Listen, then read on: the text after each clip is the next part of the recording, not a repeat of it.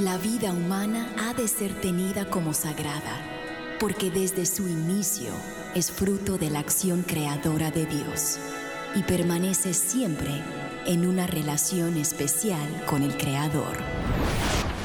No hay nada que se compare con la defensa de la vida y hoy muchos necesitan de nuestra voz. Aquí comienza Defiende la Vida con Adolfo Castañeda. Hola queridos oyentes, les saluda Adolfo Castañeda, director de educación de la organización Provida Vida Humana Internacional, para darles la bienvenida a su programa Defiende la Vida. Defiende la Vida con el favor de Dios es un programa que se transmite en vivo y en directo todos los martes de 4 a 5 de la tarde, hora de Miami, hora del este de Estados Unidos a todo el mundo, gracias a las ondas radiales de Radio Católica Mundial. Y hoy, 24 de agosto de 2021, estamos con todos ustedes para brindarle otro interesante programa acerca de la defensa de la vida humana.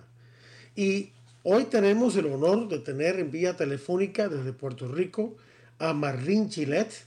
Marlene Gillette es abogada, es experta en Derecho Internacional. Eh, de hecho, es nuestra asesora legal, legal para Vida Humana Internacional y Human Life International. Eh, Marlene tiene una larga trayectoria de actividad provida y no solamente en la parte legal, sino también en escribiendo excelentes artículos que hemos publicado o incluso eh, que hemos insertado en nuestros cursos de capacitación provida. Es una persona que conoce muy bien el movimiento de la cultura de la muerte, la ONU, la IPPF, todo eso, y también, por supuesto, eh, la, doctrina de la Iglesia Católica acerca de la vida y el movimiento Provida en general. Eh, y entonces vamos a conversar con Marlene acerca de algo que está pasando ahora o que está por pasar, que es muy importante. Es muy importante para Estados Unidos y para el mundo. En estos momentos el Tribunal Supremo de Estados Unidos eh, ha accedido a escuchar los argumentos a favor de una ley que prohíbe el aborto, una ley limitada, pero que al fin y al cabo prohíbe el aborto del estado de eh, Mississippi. Y incluso esa, esa, este llevar este, esta ley al Tribunal Supremo, el reto que constituye, podría, podría revocar la sentencia del Tribunal Supremo de 1973 que legalizó en efecto el aborto en Estados Unidos, en todo el país. Y este, esta, esta ley que está eh, siendo presentada para la audiencia del Tribunal Supremo pudiera tener la posibilidad de tumbar esa sentencia proabortista. O sea que estamos en un momento histórico. Eh, y, pero mejor para eso que tenemos a Marlene Gillette, quien nos va a explicar. Ella acaba de escribir un artículo en inglés explicando en detalle todas estas cosas y pronto saldrá en español, lo publicaremos en nuestro boletín electrónico, y le diré después cómo suscribirse a él, pero sin más preámbulos quisiera entonces darle ya la bienvenida a Defiende la Vida de vuelta a Marlene Gillette. Marlene Gillette, gracias por estar con nosotros, te escuchamos. Sí, muchas gracias y, buenas tardes a todos en, Radio Católica Mundial y en los radio oyentes. Gracias a ti. Bueno, este, ¿cuál es el primer punto que quisieras abordar eh, en, este, en esta entrevista acerca de este tema tan importante? Pues mira, Adolfo, vamos a repasar la doctrina católica sobre el tema del aborto y, eso tú lo tienes. Sería bueno repasarlo. Ok. Oh, ¿Cómo no? Sí, eh, hay aquí unos textos del Catecismo de la Iglesia Católica que tú señalaste en tu, en tu artículo y los, los tengo en español. Y este dice el, el, número o numeral 2258 del Catecismo, no la página, sino el numeral 2258 dice, la vida humana es sagrada porque desde su inicio es fruto de la acción creadora de Dios y permanece siempre en una especial relación con el Creador. Hasta ahí, creo que esto que he dicho debe ser conocido de todos ustedes, por lo menos los que son asidos oyentes de este programa, porque esa, la cortina de apertura de este programa de Defiende la Vida comienza con esta, esta frase del catecismo. Eh, aunque no es su único fin, solo Dios es Señor de la vida desde su comienzo hasta su término. Nadie, en ninguna circunstancia, puede atribuirse el derecho de matar de modo, directo a un ser humano inocente. Así que está bien clarito también en el número, eh, vamos a ver por acá, eh, en el número 2270, el catecismo habla directamente acerca del aborto.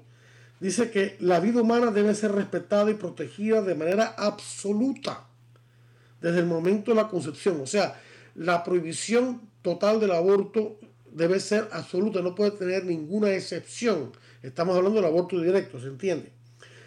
Sigue diciendo, desde el primer momento de su existencia, el ser humano debe, ser, debe ver reconocidos sus derechos de persona, entre los cuales está el derecho inviolable de todo ser inocente a la vida. Entonces, cita de la escritura los pasajes lindísimos de Jeremías 1.5, que dice, antes de haberte formado yo en el seno materno, te conocía, y antes que nacieses te tenía consagrado.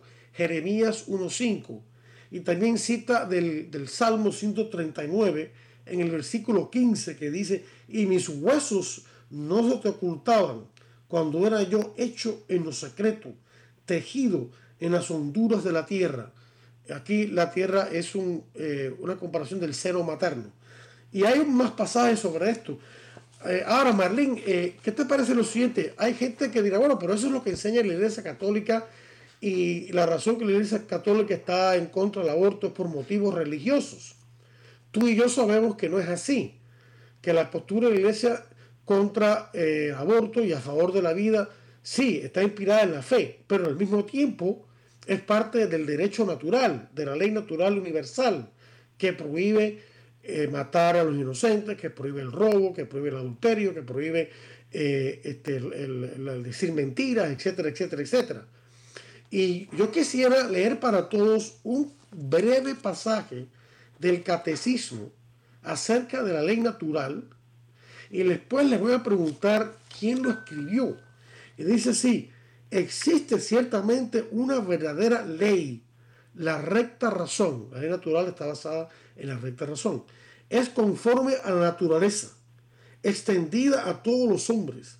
Es inmutable y eterna sus órdenes imponen deber. Sus prohibiciones apartan de la falta. Es un sacrilegio sustituirla por una ley contraria. Está prohibido dejar de aplicar una sola de sus disposiciones. En cuanto a abrogarla enteramente, nadie tiene la posibilidad de ello. Ahora mi pregunta sería, ¿quién, ¿quién elaboró este pasaje tan magnífico acerca de la inmutabilidad y universalidad y absolutez de la ley natural. ¿Habrá sido algún papa? ¿Habrá sido el gran teólogo San Tomás de Aquino? ¿Habrá sido algún otro teólogo? ¿Habrá sido un moralista? ¿Habrá sido un santo? No. La persona que redactó este pasaje que acabo de leer ni siquiera era cristiano, era un pagano. Se trata de Cicerón en su escrito La República en el numeral 3, 22, 38. O sea que el catecismo de la Iglesia Católica cita a un pagano del primer siglo, que no, no fue cristiano, y que sin embargo tenía la convicción, como muchos otros paganos, o sea, no cristianos, no creyentes, de que existía una ley natural universal. Así que esta enseñanza de la iglesia en contra del aborto y en contra de cualquier intento de acabar con la vida de un ser inocente. Es una cosa de ley natural. Nadie puede decir que la iglesia está enseñando una moral sectaria. Y eso es lo que quería compartir con nuestros oyentes al comienzo de esta entrevista. Marlene, perdona que te haya robado un poco de tiempo, pero ¿qué te parece ese pasaje de Cicerón que está a propósito? a mí me parece, eh, sí, a mí me parece excelente, Adolfo, y, no robas ningún tiempo. Estamos aquí los dos para educar, así que todo lo contrario. Este, yo sí quiero añadir de que aquellos que les digan a ustedes, ah, eso, eso es porque tú eres católico, que tú dices eso, díganle lo siguiente. Dicen, gracias a Dios por la Iglesia Católica, y le doy gracias a Dios que soy católico, que Dios me y que yo me mantenga firme y, y, ferviente en mi fe, porque uno va aprendiendo, se van abriendo los horizontes sobre el derecho natural, que es, la, es, el derecho, la ley que rige la naturaleza humana, que es inmutable. Lo que la Iglesia Católica hace, sí, lo que la Iglesia Católica hace es que la, la protege.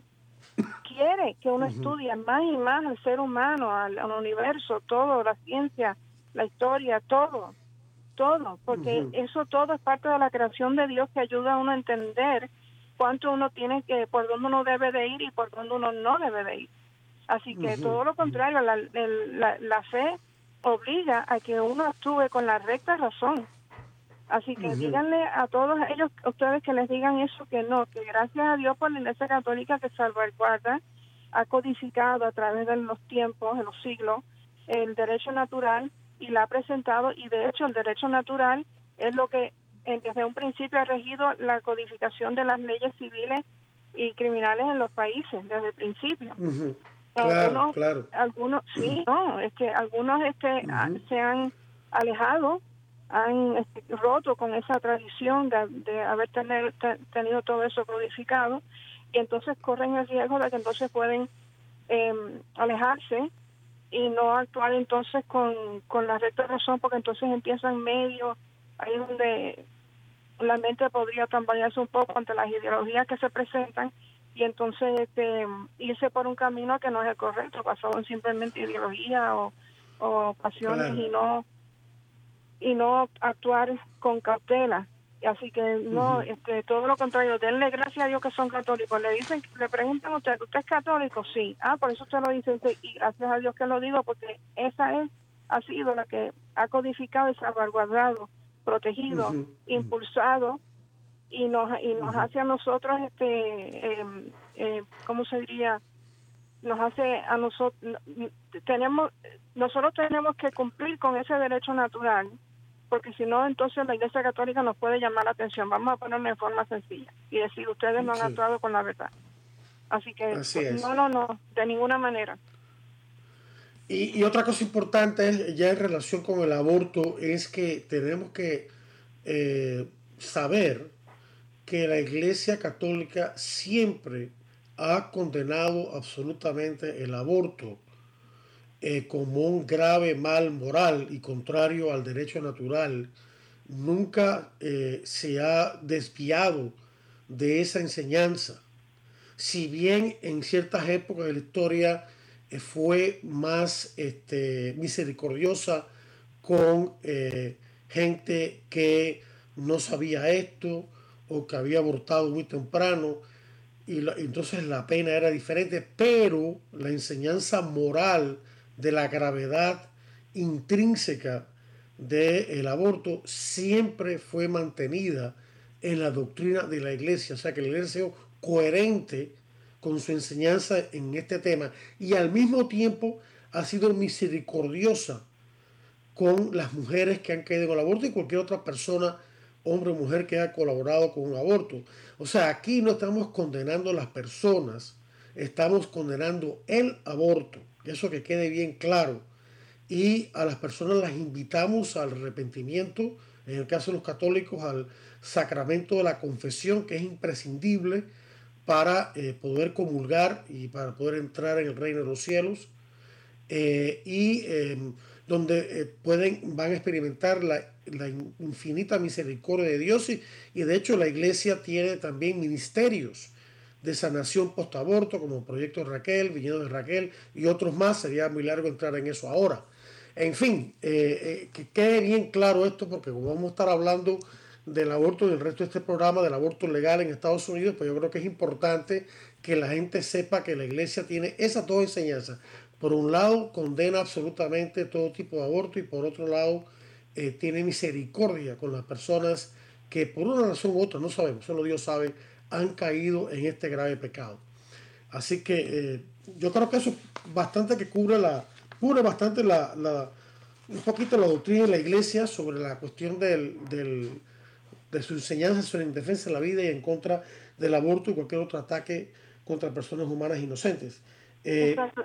Y, y, solo para añadir, Adolfo, en cuanto a, a, a las madres y a los padres que han perdido un hijo por aborto y que se arrepienten, este, uno de los enormes beneficios que reciben cuando van al sacramento de la confesión y, se, se reintegran en la vida de la fe es que reciben no solo la paz, o sea, reciben esa misericordia, la paz en el alma, que lo que quiere el demonio es atormentar a, la, a las almas que han perdido un hijo por aborto hasta el fin de su vida, hasta hacerlo desesperar si pueden. Este, y lo segundo también es la esperanza de que sí van a volver a encontrarse con su hijo en el cielo.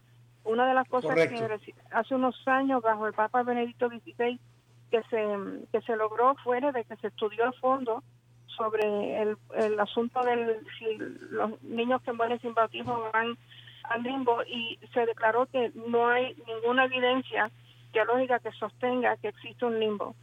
Y, así que son niños mártires que son bautizados por la sangre que derraman, que ya los primeros que la derramaron fueron los mártires inocentes cuando eh, en su alter Christus, como uno diría, en lugar de Cristo, pues murieron, fueron martirizados este, en, Belén cuando eh, Herodes buscaba al niño Jesús para matarlo porque lo veía como una amenaza a su a su a su reinado. Y él entonces este y los niños de Belén entonces murieron pues de ahí es que se hace la línea directa para atrás de que todavía hoy en día este eh, existe un temor por los ideólogos y los todo lo demás que todas las demás razones que se dan que son todas erróneas y malignas. Este pues esos niños este van directo al cielo este como mártires inocentes. Sí el, de hecho en la, en la encíclica el evangelio de la vida de su santidad el papa san juan pablo II en el número 99 en el cual él le dedica una reflexión muy hermosa eh, misericordiosa a las mujeres que sufren y se han arrepentido del aborto, eh, y también que es válida para toda persona, hombre o mujer que se ha involucrado en un aborto y se haya arrepentido y sufra y esté sufriendo por las consecuencias del aborto. Él dice claramente ahí que eh, podrán ustedes un día encontrarse con su hijo en el cielo, ¿no? O sea que ahí tenemos otro testimonio más, en este caso viniendo de un papa, acerca de, de esta realidad para que nadie se desespere no para marginalizar el tema, sino al contrario, para que nadie se desespere y porque hay ayuda, está el perdón de Dios, Dios nos ama, no importa el pecado que hemos cometido, eh, con tal de que haya un sincero arrepentimiento y cambio de vida.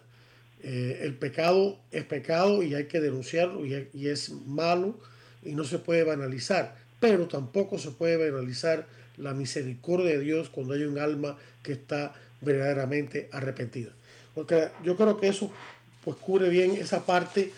Yo lo que quería, Marlene, si me permites preguntarte, es que tú tienes en, tu artículo sobre este, este caso que estás explicando de, eh, de esta ley de Mississippi que se pasó, se aprobada en el estado de Mississippi, eh, que prohíbe el aborto, ahí tú lo, tú lo explicarás, y, pero que luego fue retada por el movimiento abortista eh, y, entonces eh, los legisladores de Mississippi llevaron el caso, apelaron el caso del Tribunal Supremo. Pero tú en tu artículo hablas primero de, de que lamentablemente desde hace ya bastante tiempo el aborto es legal en, en todos Estados Unidos por culpa del fallo del Tribunal Supremo en 1973 que se conoce con el nombre de Roe versus Wade. Mi pregunta sería, ¿podrías tú explicar un poco eh, los puntos básicos de, este, de esta sentencia de Roe versus Wade y el impacto que ha tenido? Sí, exacto. Mira, primero, Robert, primero fueron dos casos que se decidieron en, el mismo día, que son Roe versus Wade y Doe versus Bolton. Y voy a explicar los dos casos porque fueron los casos claves que con los que se nacionalizó, vamos a ponerlo así, eh, la práctica del aborto en los Estados Unidos. Voy a, eh, voy a abundar sobre qué significa eso, pero antes vamos a entrar en los, en los detalles del caso, que son un poco diferentes a lo del caso de Mississippi.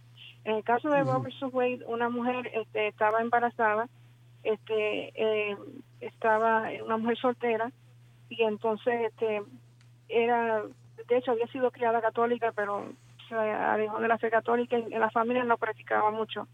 Y entonces este e, ella entonces salió embarazada y entonces sí quería un aborto, pero en su estado de Texas no lo permitían. Entonces, y entonces solo se permitía para este eh, como una, lo que dicen en inglés es la excepción, la exception, que en, español es la eximente a, a, la penalización del aborto es cuando peligra la vida física de la madre. Y en ese caso, pues no había nada de eso. Y entonces, eh, ella entonces no se permitía y entonces unos abogados que habían estado ya yendo estado por estado en los Estados Unidos, en los últimos años se estaba dando de los 60 más o menos, este, tratando de tumbar la, las leyes este, estatales en los Estados Unidos donde se penalizaba el aborto. En algunos casos con algunas eximente, en algunos casos no.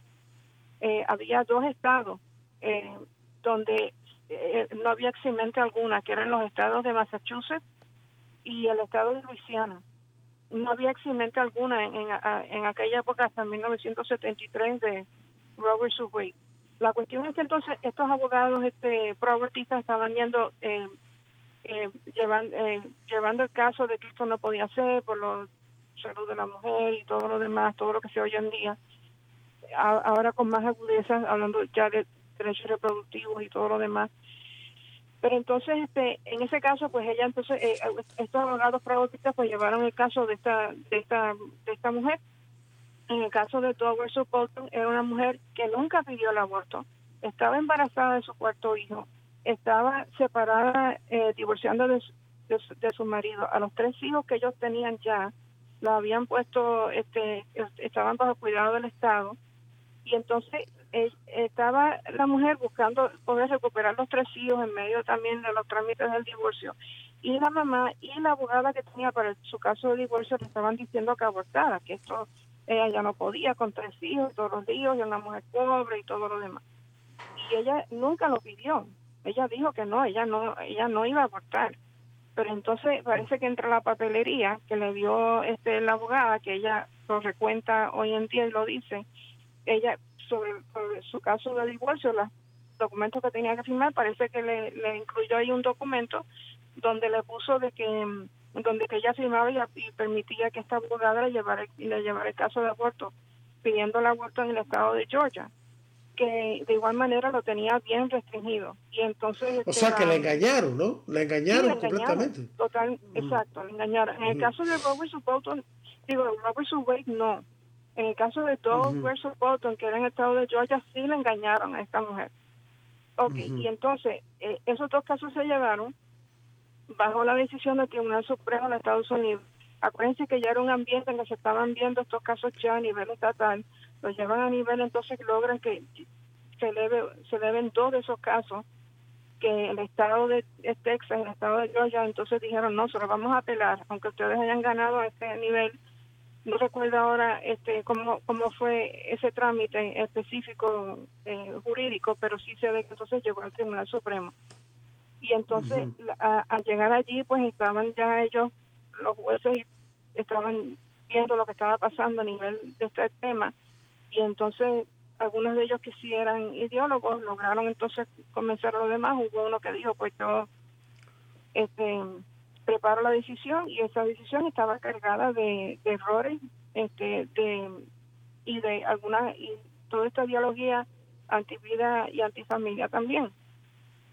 Así que esa, ese fue el panorama entonces de Robert Subway, donde en el primer caso de Robert Subway se, se, se iba a permitir el aborto pero lo dividieron en tres etapas, eh, basándose simplemente en los, en los tres, dividieron los tres trimestres de, del embarazo, este, y entonces simplemente yo creo que fue simplemente a base de que ellos decían, pues, mientras más que ese bebé, pues entonces pues es más difícil negar que existe una vida, pero en lo que, y entonces en los primeros tres meses la mujer dijeron puede pedir un aborto y nadie se puede, el Estado no puede negárselo no puede haber, tú sabes, ninguna penalización alguna para el primer trimestre. En el segundo trimestre sí puede haber un poco este por parte del Estado, pero vamos a decir, era era bien leve.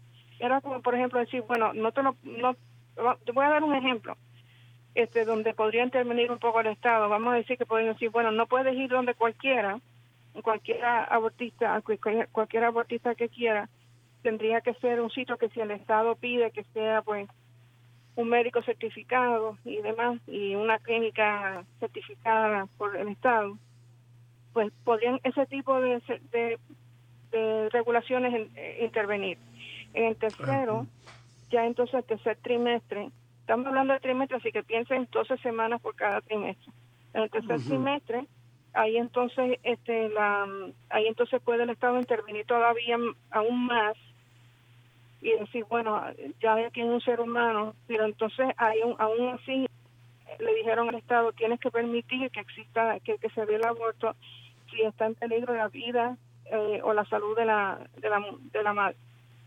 En el, en el caso de Doe versus Bolton, definieron lo que significa este, vida y salud de la madre y puede incluir todo su bienestar emocional, físico, psicológico, ambiental, eh, todo lo que signifique que, que podría ser perjudicial para la mujer, ella podría levantarlo, que esto afecta a mi vida, esto afecta a mi salud.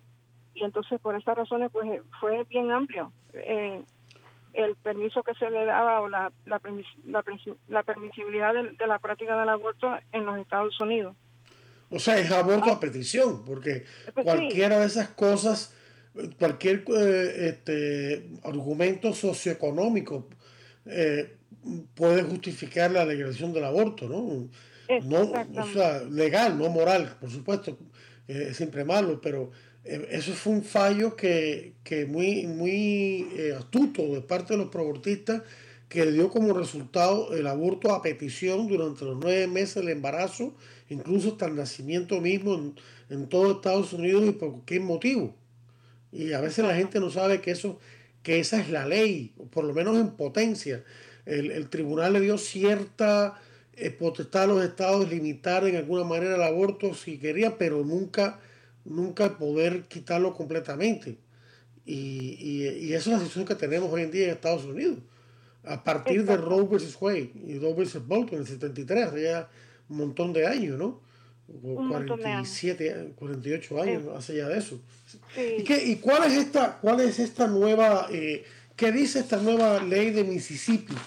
Del estado de Mississippi, que es la... Ok, ahora, esta, esta, e, e, este caso de Mississippi que se llama Dobbs versus Jackson, que es la que dicen que podría cambiar un poco el panorama en cuanto a la decisión judicial de Robert Wade y Dobbs Bolton en mayor o menor grado. Pero vamos a entrar de qué se trata este caso. Aquí no hubo una situación de de hecho, en cuanto a un caso particular, este, una mujer que ha llevado un caso por el síndrome de aborto, nada de eso, sino, sino que simplemente fue em, una decisión, una, una ley aprobada por la legislatura en, estatal en Mississippi y firmada por el abogado que se convirtió entonces en ley en cuanto al Código Penal del Estado de Mississippi, diciendo que no iban a permitir aborto alguno pasado en la semana número 15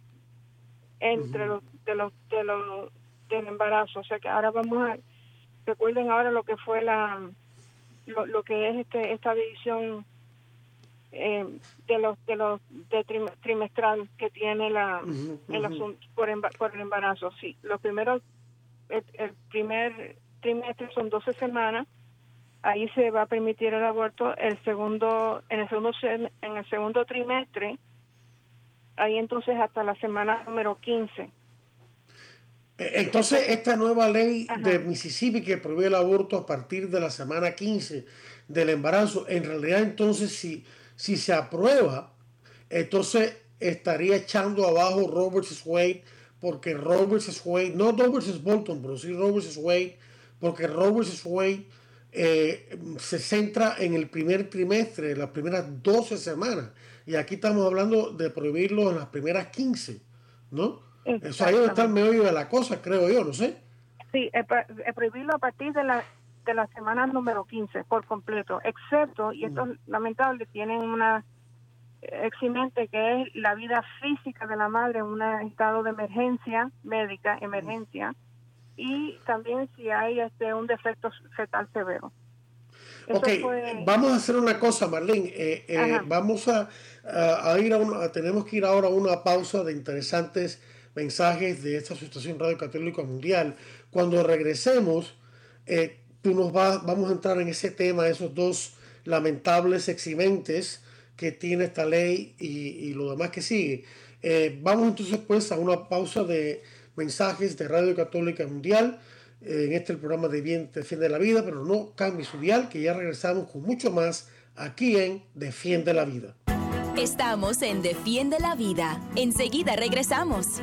Defiende la Vida con Adolfo Castañeda continúa, luego de estos mensajes. Experiencias, cantos y cuentos del amor de Dios con Esther Hernández. Dios es un mozo. Una vez me tocó ir a un restaurante carísimo que me invitaron, claro, porque yo no tengo dinero para pagar un restaurante así. El caso es que yo ni siquiera sabía cómo sentarme en la silla, había muchos cubiertos, habían unos platos ahí de diferentes tamaños y yo no sabía ni siquiera qué pedir del menú.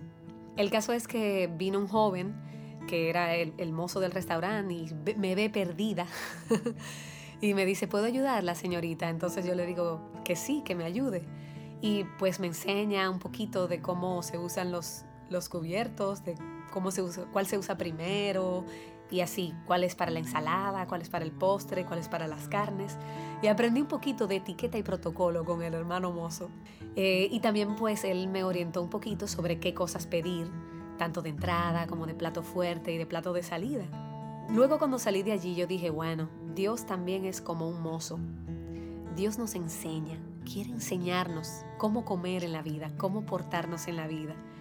Y Él nos dice que Él prepara una mesa delante de nosotros, nos unge la cabeza con perfume y rebosa nuestra copa. Nuestro Dios es como un mozo que todo el tiempo está sirviéndonos a la mesa el manjar de los manjares. ¿Te animas a ir delante de Dios y decirle, Señor, yo quiero que me enseñes a comer, que me enseñes esa mesa que tienes preparada para mí? Así que la próxima vez que vayas a un restaurante, acuérdate de que Dios es el verdadero mozo. Si quieres escuchar más experiencias, visita esterhernandez.net.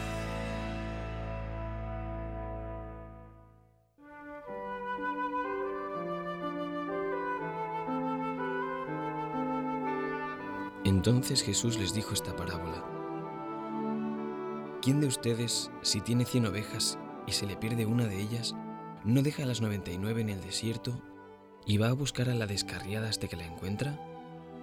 Y cuando la encuentra, la carga sobre sus hombros lleno de alegría, y al llegar a casa reúne a los amigos y vecinos y les dice, Alégrense conmigo porque he encontrado la oveja que se me había perdido. Pues les aseguro que también en el cielo habrá más alegría por un pecador que se convierta que por 99 justos que no necesitan convertirse. Lucas 15.1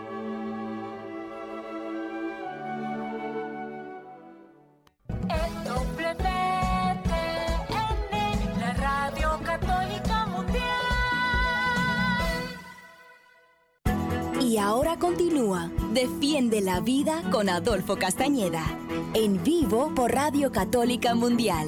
Defiende la Vida con Adolfo Castañeda. Continúa ahora.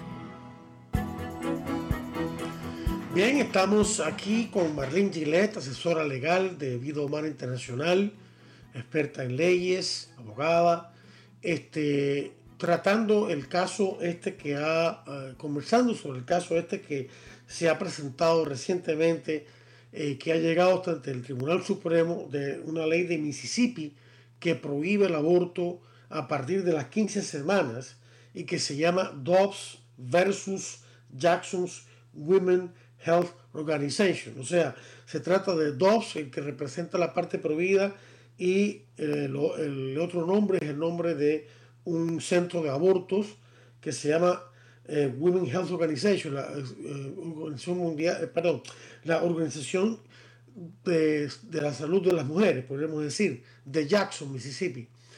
pero que la ley tiene el defecto de que permite el aborto en casos de emergencia médica y también en casos de graves deformaciones del bebé por nacer que está, que está en el vientre de la madre. Eh, entonces, eh, hasta ahí fue que llegamos, Marlene. No sé si tú querías añadir algo a este, a este punto. Sí, que, que recuerden, el, Estado lo que quiere es, prohibir el aborto, el, y lo dicen bien claramente los, los abogados del Estado, representados por el, el, el, el, director de salud de, del Estado de Mississippi, que es el nombre Dobbs. Ahí entonces este, él es el que está llevando el caso. Pero claro, la Fiscalía del Estado es quien lo está llevando el caso. Pero entonces la ellos lo que ellos lo dijeron claramente en su presentación por escrito al, al Tribunal Supremo de Estados Unidos. Nosotros le dijeron, nosotros queremos limitar definitivamente lo más posible el aborto. Nosotros queremos que ustedes deroguen Roe su y doble su voto. Porque, eh, porque realmente esto, esto es contrario a la vida fetal que cada vez con más conocimiento y que no queda ninguna duda en la mente de nadie de que ya para la época de 1973 y antes, aun cuando no había ni tanto conocimiento de la, de la vida fetal, cada vez la hay más, pero aún bien, bien, bien atrás, me estamos hablando de, siglos anteriores, todos sabían de que era un ser humano y que había que respetar su vida, eso quedaba claro. Pero los ideólogos entran y confunden y dicen, no, hacen todas las maromas ideológicas que hacen, pero sí había suficiente eh, eh, este, eh, este, evidencia científica al respecto, exacto. Y entonces dicen, y ahora hay más, dijeron el estado de Mississippi, ahora hay más, hasta poder detectar que, el corazón late a las tres semanas. Eso es, eso en el primer en el primer semestre. En el primer, ya en el, primer mes del, primer este trimestre. Así que este y dijeron y, y, sometieron toda una evidencia pero buenísima y añadieron a eso también este todos los casos de síndrome post-aborto que ellos han podido recopilar y especialmente a partir de Roe Wade dijeron esto ha sido un desastre tanto para la mujer la vida emocional y física no porque hablaron también del daño físico que le puede ocasionar un aborto procurado a la mujer porque va en contra de un estado natural en la mujer. Y también la, el daño este emocional que, con que la puede con que la deja eso seguro. Daño físico puede ser en mayor o menor grado, pero el daño emocional, eso es 100% seguro que lo va a sufrir. La cuestión es que entonces hay que conseguir sanación este, pareciendo a con aborto, pero eso es punto aparte. La cuestión es que hablaron del daño en la mujer y hablaron también este, de que la evidencia cada vez más clara que existe un ser humano y que hay que respetar esa vida. Y ellos, entonces dicen, nosotros queremos que ustedes deroguen Robert su way y que aprovechen ahora con este caso que le estamos presentando, que ha sido a base de mucho estudio, mucha deliberación por parte de los legisladores, con muchos expertos que han venido. Y aquí este nosotros nosotros tenemos mucho más que ofrecer en cuanto a este tema que lo que se de lo que ustedes te tomaron en cuenta se tomó en cuenta en 1973 que como te digo ahora, se sometieron pero la ignoraron ahora qué pasa con, con esas excepciones que ellos pusieron eh, a la prohibición del aborto, el caso del peligro de la vida de la madre, el caso de, de, defectos eh, congénitos graves, eh, siempre se ha sabido que, y lo enseña la iglesia y lo ha enseñado también la medicina secular, que cuando peligra la vida de la madre se hace todo lo posible por salvar a ambos, a la madre y al hijo o a la hija, que lleve en su seno sin atentar directamente contra la vida de nadie, sino al contrario, tratando de salvar a ambos, y que si en ese proceso de tratar de salvar a ambos, por un efecto no querido, ni tampoco directamente causado, muriese el bebé por nacer, eso nunca se ha considerado un aborto, un aborto directo y nunca ha sido condenado por nadie. Entonces, ¿por qué tiene que poner esa excepción de hacer un aborto para salvar la vida de la madre cuando ningún aborto eh, eh, está diseñado para salvar la vida de nadie. Eh, no, no tiene sentido, ¿no? No, no tiene sentido. Y realmente eso es un mito que, que todavía hay que todavía este, luchar contra. Y de ahí yo creo que los ideólogos saben que si pierde, lo último que, o sea, ya ellos están perdiendo el argumento de que si es por violación o incesto porque se han dado tantos casos de madres que pidan a luz y lo dan en adopción o lo crían. Y y, las, y, y, ya ellos ven de que entonces esto y no hay ningún daño a la mujer al contrario sufre pero igual va a sufrir igual si no le puede aborto en caso de, violación y incesto del embarazo. Así que ese argumento se les está cayendo. En cuanto al efecto fetal se les está cayendo un poco también especialmente con el respeto a la vida que por lo menos en los últimos casos se le está dando a los niños que nacen con el síndrome de Down.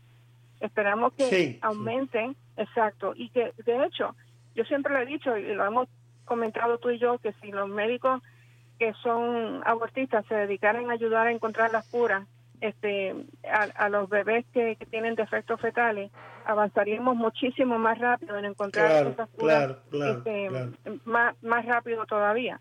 Pero la, la cuestión es que parece que aquí, y, y, y en cuanto a lo último, lo de la vida física de la madre, eso es totalmente falso, porque recordando que el embarazo es un estado natural en la mujer, pues al contrario, cuando tú vas y violentas y vas en contra este con, eh, con todo lo que son los instrumentos de la de la ciencia para interrumpir ese estado natural en la mujer sí entonces puede dejarle muchísimo daño a, la vida física de la mujer, mucho más de que... Y además de eso, cuando en estos casos, cuando hablan de que la mujer, la vida de la mujer peligra, también está peligrando la vida de concebido, porque hay un hay una situación que requiere de un mayor grado de cuidado prenatal. Eso es todo, pero el aborto no va a resolver esa condición que sufre la mujer alta presión, lo que sea. Eso Al contrario, lo va a empeorar, sí, sí.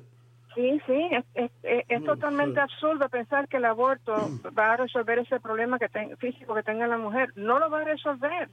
Inclusive el doctor Bernard Nathanson, que antes era abortista y, y era, este, eh, eh, o sea, era este de los que era un médico, tú sabes, que ayudaba a la mujer. Era un activista, un activista pro aborto, ¿sí? Sí, activista pro aborto. Y entonces, este, y entonces él lo que decía era que si una mujer tiene cáncer y no puede esperar hasta que el bebé nazca a los nueve meses para entonces este, empezar su tratamiento de quimioterapia, eso significa que no va a sobrevivir el cáncer. No va a sobrevivir el cáncer, lo subrayo ya en ese estado, ya si no puede esperar nueve meses, ya el cáncer está terminal.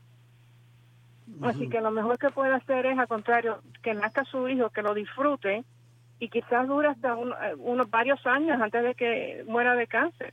Pero cuando le digan a ella, no, pues, este, tiene que ser ahora porque está bien, está bien fuerte tu cáncer y que así, dicen, mira, es que eso es absurdo, porque yo me voy a hacer un aborto si mi cáncer está tan avanzado. Un médico honesto que se lo diga vamos a, que yo viva los años que me queden por vivir o los meses y con mi bebé. Pero si la mujer puede esperar, y en la mayoría de los casos hoy en día especialmente se le detecta el cáncer mucho más rápido, entonces lo, lo pueden entonces estar monitoreando con cuidado avanzado, un cuidado avanzado pues, debido al estado en que se encuentra con el cáncer para que tanto la mujer y el bebé salgan de ese de, ese problema. Nace el bebé y enseguida le empiezan la quimioterapia y entonces si hay muchas sí pueden pueden también adelantar adelantar el parto eh, eso hicieron en el caso de mi hijo eh, no, eh, mi esposa no tenía cáncer pero sí tenía como siete eh, tumores tenía placenta previa tenía presión alta tenía una serie de, complicaciones tremendas, entonces lo que hicieron los médicos fue lo correcto. Le inyectaron una sustancia en el útero que fortaleció los pulmones de Andrés Felipe, de nuestro hijo. Entonces, una vez que se aseguraron de que el bebé ya era viable, entonces adelantaron el parto a las 32 semanas, porque si no hacían eso, iban a morir los dos. Eh, irse, irse por las complicaciones que ya tenía independientemente del parto y el niño por no ser viable. Pero entonces se salvaron los dos perfectamente y aquí Andrés está con nosotros, tiene 21 años de edad y lo amamos con delirio, así que eh, nunca nos hemos arrepentido de eso y es un caso de alto riesgo que se, si se maneja correctamente, con buena medicina, que siempre va de la mano con la moral, pues se logra salvar a los dos, ¿no? Y si acaso, si acaso indirectamente, indirectamente muriera el, el bebé por nacer, no queriendo los médicos, eso ya, eso ya es otra cosa que no es culpa de nadie, ¿no? Pero se hace todo lo posible por salvar a ambos, sí.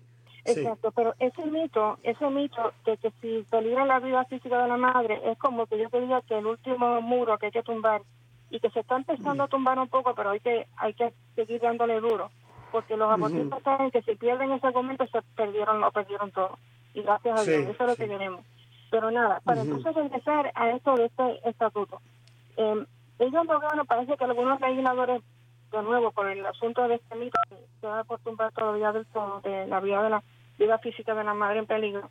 Ellos llegaron hasta eso y parece que algunos, pues entonces dijeron, bueno, también defecto fetal severo, lo cual está mal, pero hasta ahí lograron los legisladores llegar a este acuerdo para la, la legislación que tienen ahora, que es no se y, y entraron entraron en el, o sea entraron en el segundo en el segundo trimestre para prohibirlo por completo a partir después de eso está prohibido por completo y entonces ellos entonces pueden entonces decir eh, solamente se va a permitir después de la semana número 15 solamente si hay un severo defecto fetal y o la vida física de la madre en un estado de emergencia médica pero sí entonces van a permitir el aborto asumiendo que serían entonces con las causales usuales de Roe vs. Wade vida o salud de la madre, física, emocional,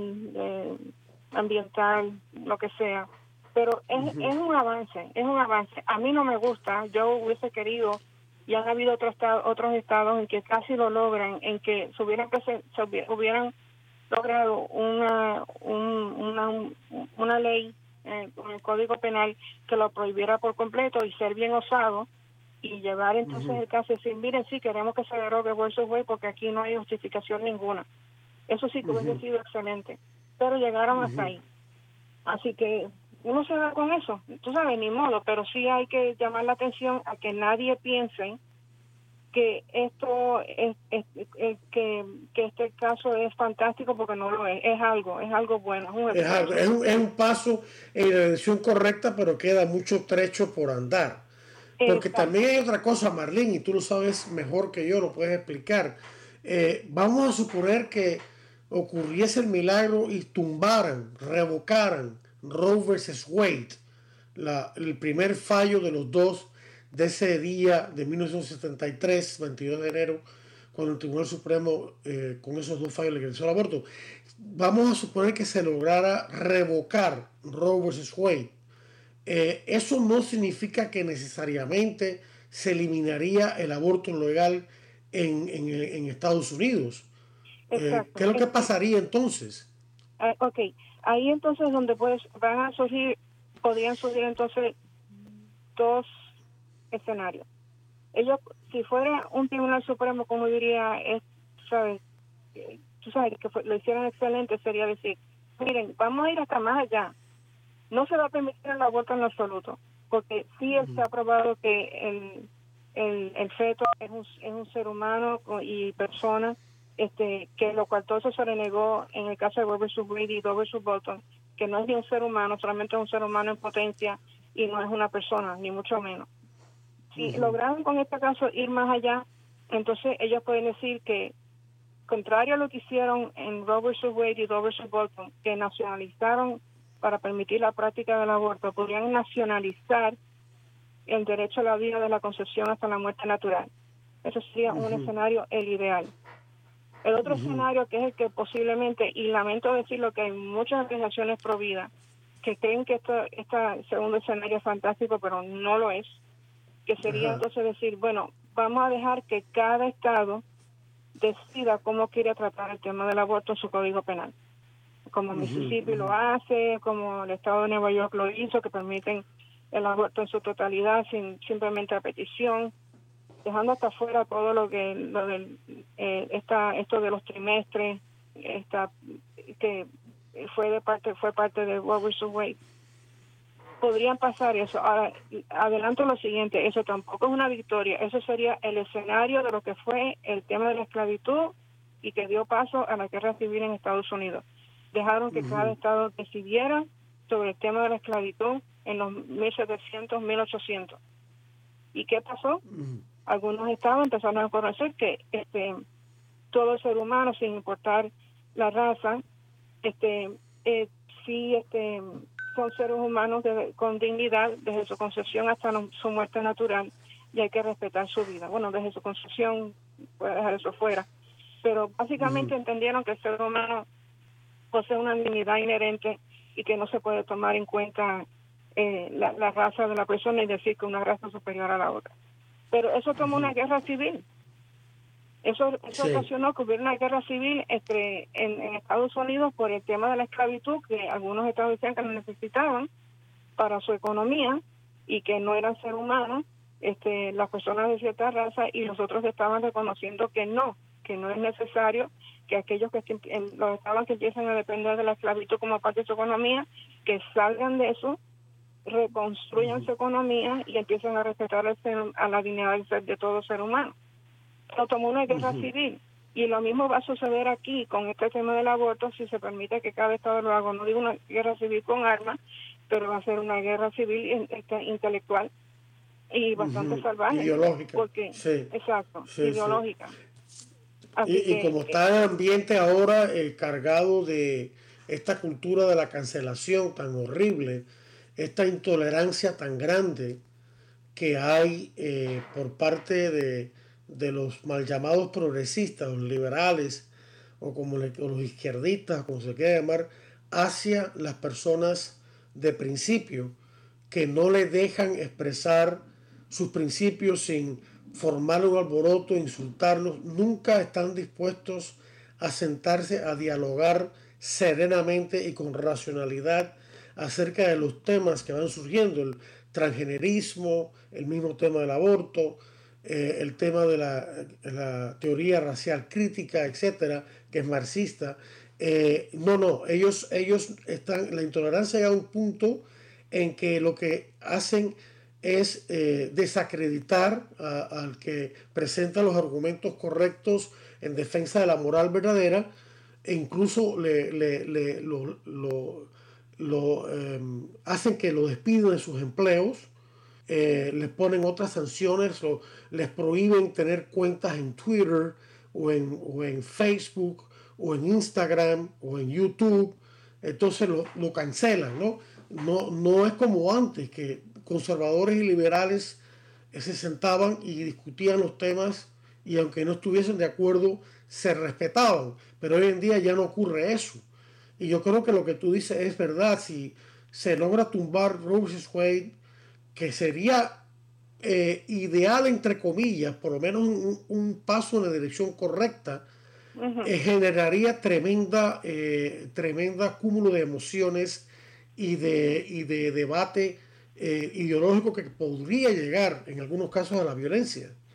Eh, así que es una situación que hay que ahorrar mucho. Hay que ahorrar mucho y, y, y, de nuevo, o sea, vamos, así que sea el segundo escenario y, y sí va, a surgir la, esa guerra civil intelectual de la que hablamos y puede durar muchísimos años. Pero me imagino yo y creo yo que al fin y al cabo va a ganar la razón como sucedió por fin con el tema de la esclavitud, pero va a tomar, es que esto, esto va a seguir, o sea, esto va a seguirse. Bueno, el tiempo se nos ha acabado. Muchas gracias Marlene por esclarecernos acerca de este tema tan importante que en otros programas retomaremos. Por el momento, yo Adolfo Castañeda de Vida Humana Internacional les deseo a todos la bendición de Dios y les invito la próxima semana por Radio Católica Mundial a escuchar otro interesante programa acerca de Defiende la Vida. Hasta entonces.